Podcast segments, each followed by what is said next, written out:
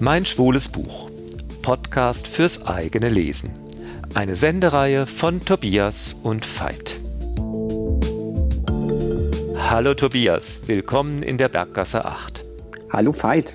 Heute haben wir uns vorgenommen Julius Berstel, Berlin-Schlesischer Bahnhof. Ein Roman, der 1930 spielt. Der war damals ein zeitgenössischer Roman. Er ist kurz nach 1930 verfasst worden und jetzt ist er neu entdeckt und herausgegeben worden. Julius Berstel war eigentlich ein Theatermensch, Dramaturg vor allen Dingen, und er war seit 1933 von den Nazis mit einem Publikationsverbot belegt, weshalb der Roman auch zunächst nicht erscheinen konnte. Erstmals gab es in den 1960er Jahren eine mittlerweile völlig vergessene Auflage und jetzt ist er eben wieder neu greifbar.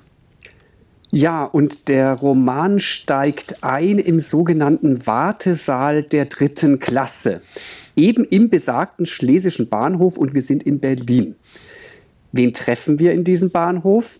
Es sind fünf Jugendliche, die sich dort zufällig getroffen haben, aber die eines gemeinsam haben, nämlich sie sind alle unterwegs und sie sind unterwegs aus bestimmten Verhältnissen und bestimmten Situationen, von denen sie weg wollen.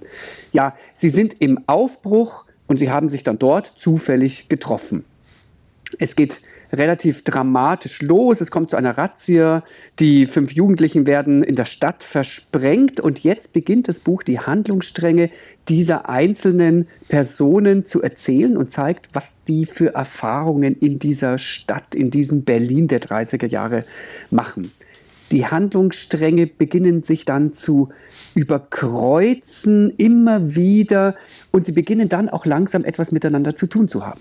Ja, und unter diesen fünf Jugendlichen gibt es einen etwas scheuen Tischlerlehrling. Der ist ziemlich wahrscheinlich schwul, so genau wird das nicht gesagt, aber der Text legt es doch sehr nah. Und in dieser Situation, von der du gerade gesprochen hast, dieser Razzia, wo er eigentlich nur weg muss, denn er ist ja nun wirklich völlig ohne Papiere, unser Tischlerlehrling, und er weiß auch gar nicht mehr weiter. In dieser Situation hängt er sich an Herrn Tölle, der die Jugendliche auch schon ein bisschen in diesem Wartesaal angegraben hat. Herr Tölle ist ein schwuler Handlungsreisender, Vertreter für Schokolade, und mit dem geht er nun in seine Wohnung, übernachte dort. Es gibt eine ziemlich eskapadenhafte, sexuell aufgeladene Nacht. Und um dieses zentrale Ereignis im Grunde genommen spinnen sich die anderen Handlungsstränge, von denen du ja schon gesprochen hast, herum. Äh, und sie sind alle eigenständig, haben auch eine eigenständige Spannung.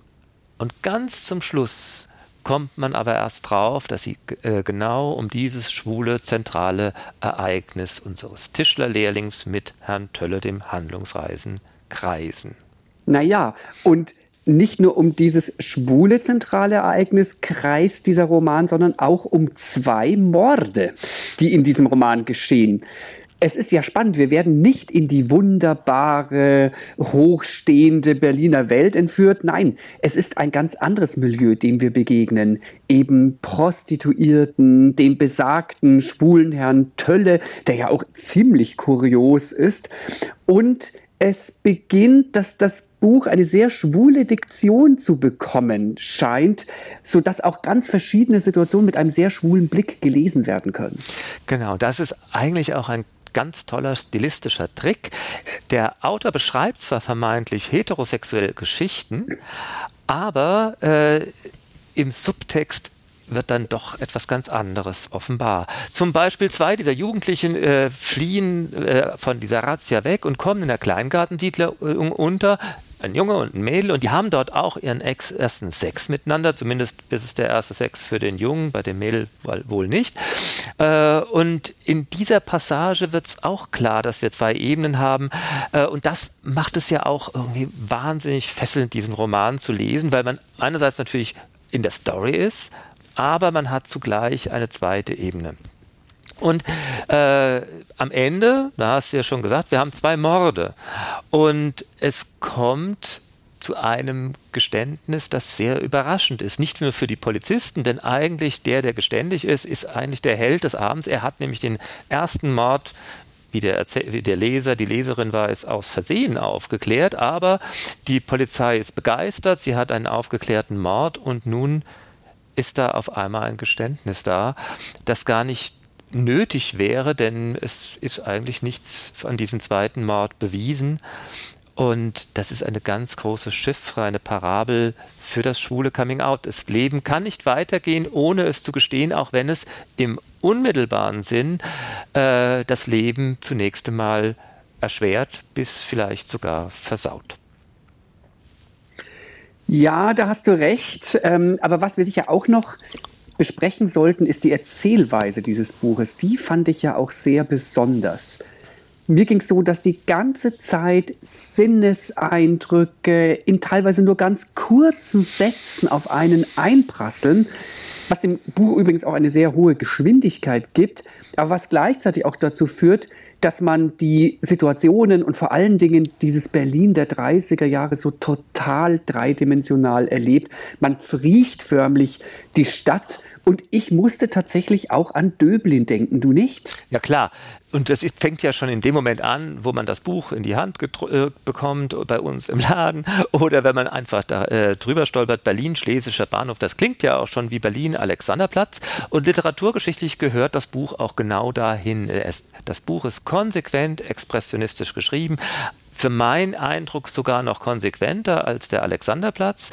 Aber obwohl das, wie du das genau beschrieben hast, äh, nur Sinneseindrücke sind, die auf einen einprasseln und überhaupt kein Storytelling äh, im äh, Sinne des, des, amerikanischen Schreibens äh, stattfindet, sondern das sind nur Werbesprüche, Straßenlärm, Schreie, nicht identifizierbare Geräusche, Gesprächsfetzen von Passanten und dergleichen.